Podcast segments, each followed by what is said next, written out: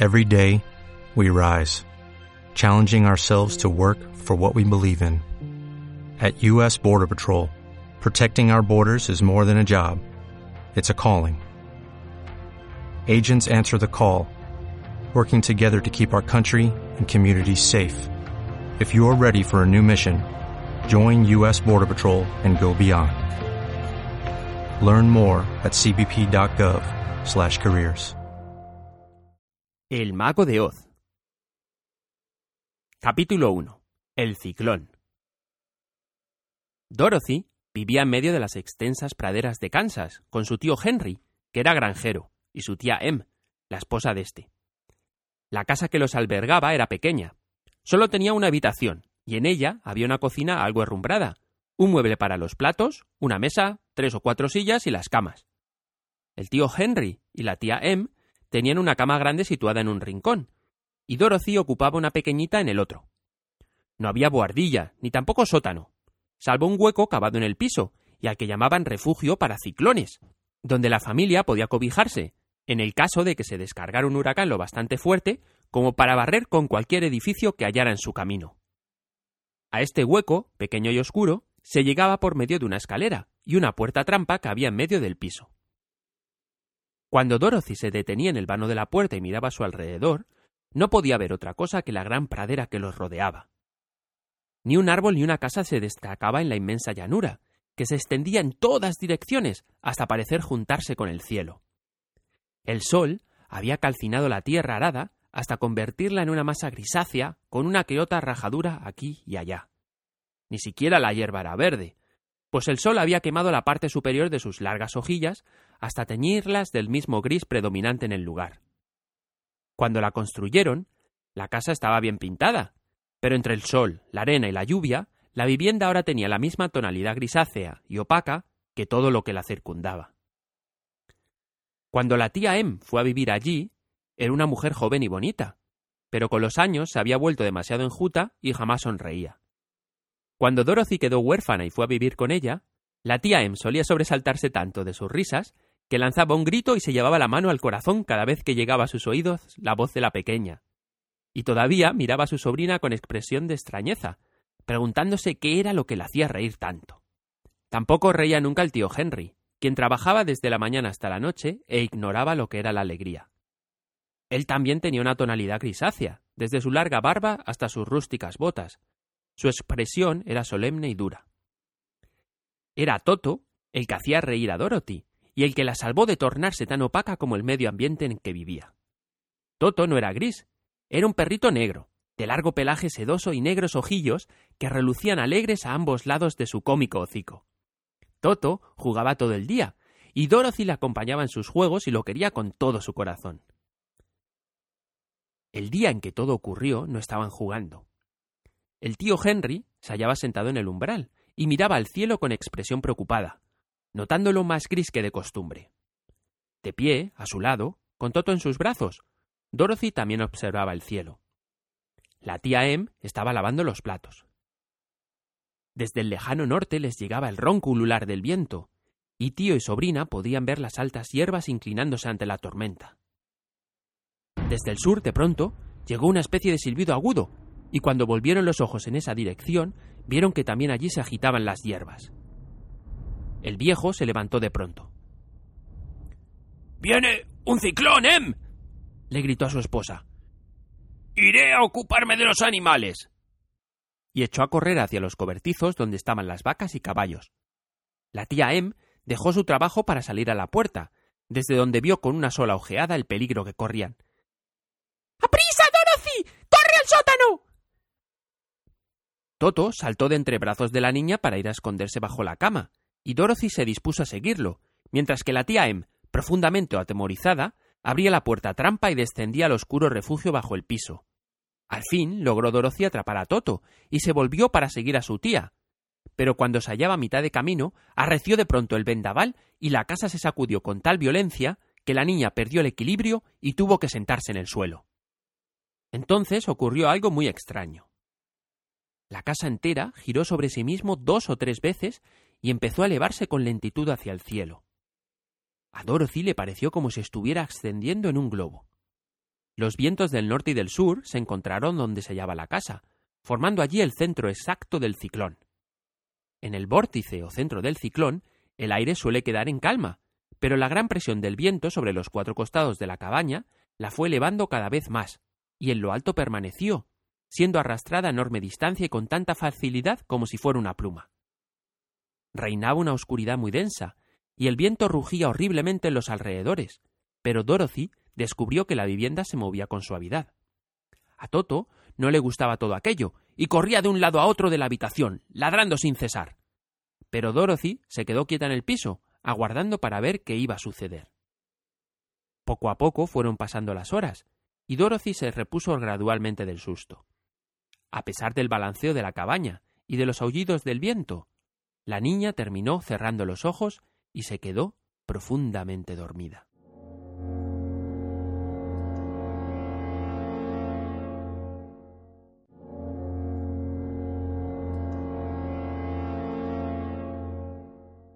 Capítulo 2.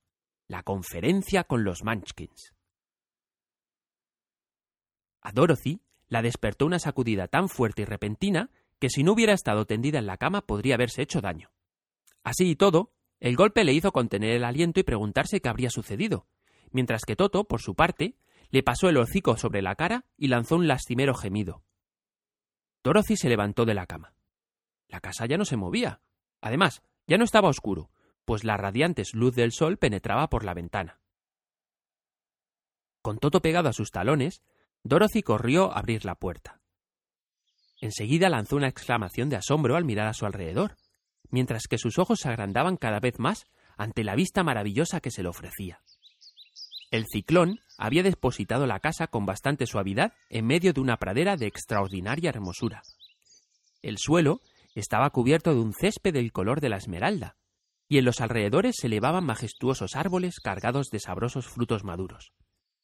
Abundaban extraordinariamente las flores multicolores, y entre los árboles y arbustos revoloteaban aves de raros y brillantes plumajes. A cierta distancia corría un riachuelo de aguas resplandecientes que acariciaban al pasar las verdosas orillas. Mientras observaba entusiasmada aquel extraño y maravilloso espectáculo, notó que avanzaba hacia ella un grupo de las personas más raras que viera en su vida. No eran tan grandes como los adultos a los que conocía, pero tampoco eran muy pequeñas. En verdad, parecían tener la misma estatura de Dorothy, que era bastante alta para su edad, aunque a juzgar por su aspecto, eran más mayores. Eran tres hombres y una mujer, todos vestidos de manera muy extraña. Estaban tocados de unos sombreros con forma de cucurucho de unos treinta centímetros de altura en la copa, adornados por campanillas que tintineaban suavemente con cada uno de sus movimientos. Los de los hombres eran azules, y blanco el de la mujercita, quien lucía una especie de vestido también blanco que pendía en pliegues desde sus hombros hasta casi el suelo, y estaba salpicado de estrellitas que el sol hacía brillar como diamantes. Los hombres vestían de azul claro, y calzaban bien lustradas botas negras con adornos del mismo tono de sus ropas. Al observarlos, Dorothy calculó que eran casi tan viejos como su tío Henry, pues dos de ellos tenían barba. Pero la mujercita era sin duda mucho mayor, tenía el rostro cubierto de arrugas y el cabello casi blanco. Cuando llegaron cerca de la casa cuya puerta se hallaba parada la niña, se detuvieron y hablaron por lo bajo, como si no se atrevieran a seguir avanzando.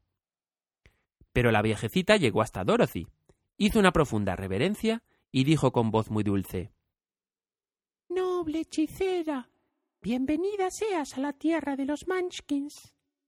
Estamos profundamente agradecidos por haber matado a la maligna bruja del Oriente y liberado así a nuestro pueblo de sus cadenas. Dorothy la escuchó con gran extrañeza. ¿Por qué la llamaría hechicera? ¿Y qué quería significar el decir que había matado a la maligna bruja del Oriente? Ella era una niñita inocente e inofensiva, a la que el ciclón había alejado de su hogar, y jamás en su vida mató a nadie. Parecía que la mujercita esperaba una respuesta, de modo que la pequeña contestó tras cierta vacilación. Es usted muy amable, pero debe tratarse de un error. Yo no he matado a nadie. bueno, al menos lo hizo tu casa, lo cual viene a ser lo mismo. Fíjate. Continuó indicando una esquina de la vivienda. Allí se ven sus pies que sobresalen por debajo de una de las tablas. Al mirar hacia el lugar indicado, Dorothy dejó escapar un gritito de miedo. En efecto, precisamente debajo del rincón de la casa se podían ver dos pies calzados con puntudos zapatos de plata. Dios, Dios, Dios mío. Le, debe haber caído encima la casa. ¿Qué, ¿Qué haremos ahora? Nada se puede hacer.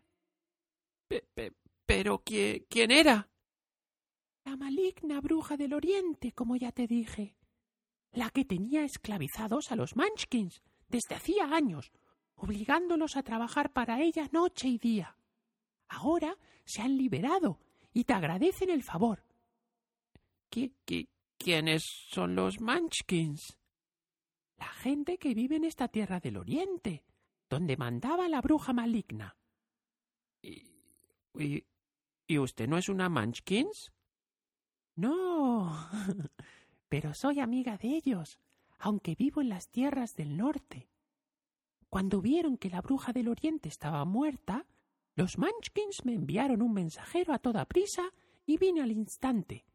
Yo soy la bruja del norte. ¡Cielos! ¿Una bruja verdadera? En efecto, pero soy una bruja buena y la gente me quiere.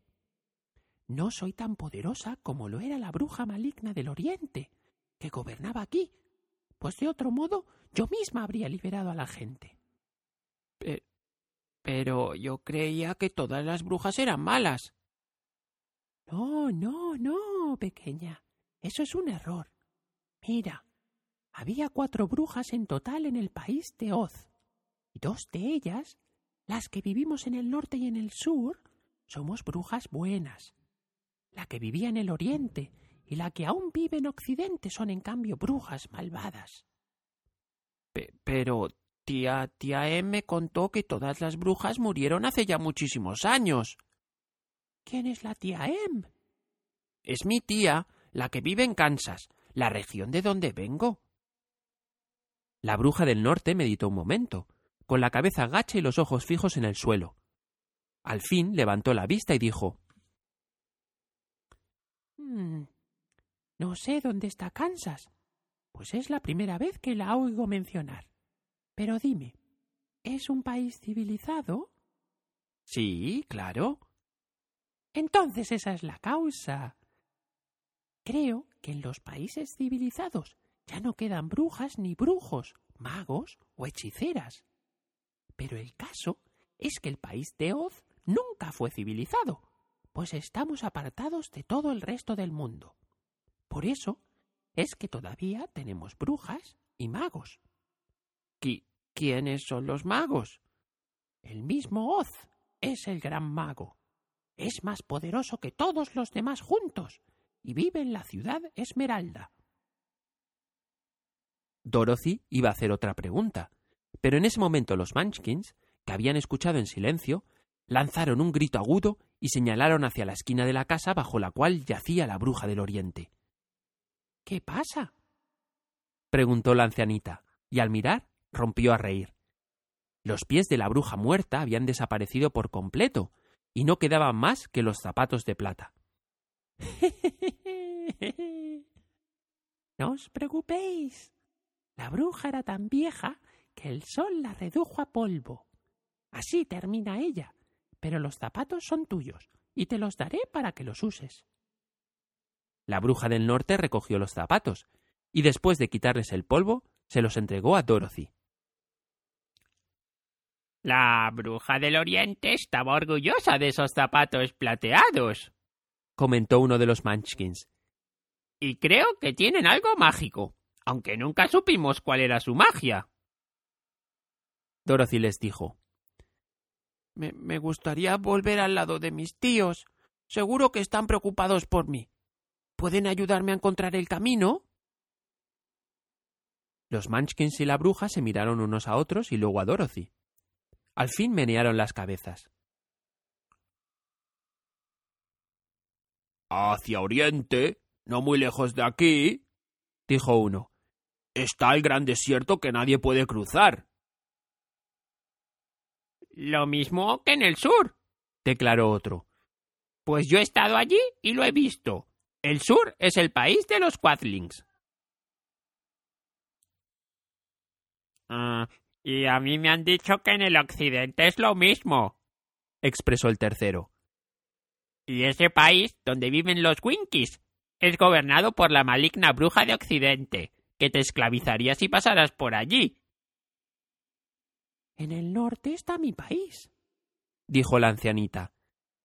Y en su límite se ve el gran desierto que rodea el país de Oz. Querida mía, mucho temo que tendrás que quedarte a vivir con nosotros. Al oír esto, Dorothy empezó a sollozar, pues se sentía muy sola entre aquella gente tan extraña. Sus lágrimas parecieron apenar a los bondadosos Munchkins, los que enseguida sacaron sus pañuelos y rompieron también a llorar. En cuanto a la bruja buena, se quitó el gorro y lo puso en equilibrio sobre la punta de la nariz mientras contaba hasta tres con voz solemne. Al instante, el gorro se convirtió en una pizarra sobre la que estaban escritas con tiza las siguientes palabras. Dejen que Dorothy vaya a la ciudad de Esmeralda. La ancianita se quitó la pizarra de la nariz y una vez que hubo leído el mensaje preguntó ¿Te llamas Dorothy, querida? Sí. La niña levantó la vista y se enjugó las lágrimas. Entonces Debes ir a la ciudad de Esmeralda. Puede que Oz quiera ayudarte. ¿Dónde está esa ciudad? En el centro exacto del país, y la gobierna Oz, el gran mago de quien te hablé. ¿Es un buen hombre? Es un buen mago. En cuanto a si es un hombre o no, no podría decírtelo, pues jamás lo he visto. ¿Y cómo llegaré hasta allí? Tendrás que caminar. Es un viaje largo, por una región que tiene sus cosas agradables y sus cosas terribles. Sin embargo, emplearé mis artes mágicas para protegerte de todo daño. ¿No irá usted conmigo? No puedo hacer tal cosa, pero te daré un beso, y nadie se atreverá a hacer daño a una persona a quien ha besado la bruja del norte. Se acercó Dorothy y con gran suavidad la besó en la frente. La niña descubrió más tarde que sus labios le habían dejado una señal luminosa en el lugar donde rozaron su piel. El camino que va a la ciudad de Esmeralda está pavimentado con ladrillos amarillos, de modo que no podrás perderte. Cuando veas a Oz, no le tengas miedo. Cuéntale lo que te ha pasado y pídele que te ayude. Adiós, querida mía. Los tres Munchkins se inclinaron respetuosamente ante la niña y le desearon un agradable viaje, después de lo cual se alejaron por entre los árboles. La bruja le hizo una amable inclinación de cabeza, giró tres veces sobre su tacón izquierdo y desapareció por completo. Colorín colorado. Hasta aquí se ha acabado.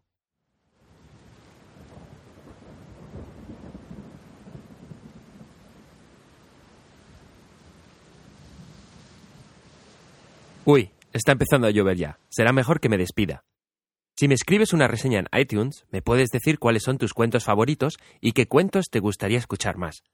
O si quieres, también puedes escribirme un email a cuentos. Me llamo Carlos y has escuchado el podcast de Cuentos a la luz de la luna. Hasta el próximo cuento.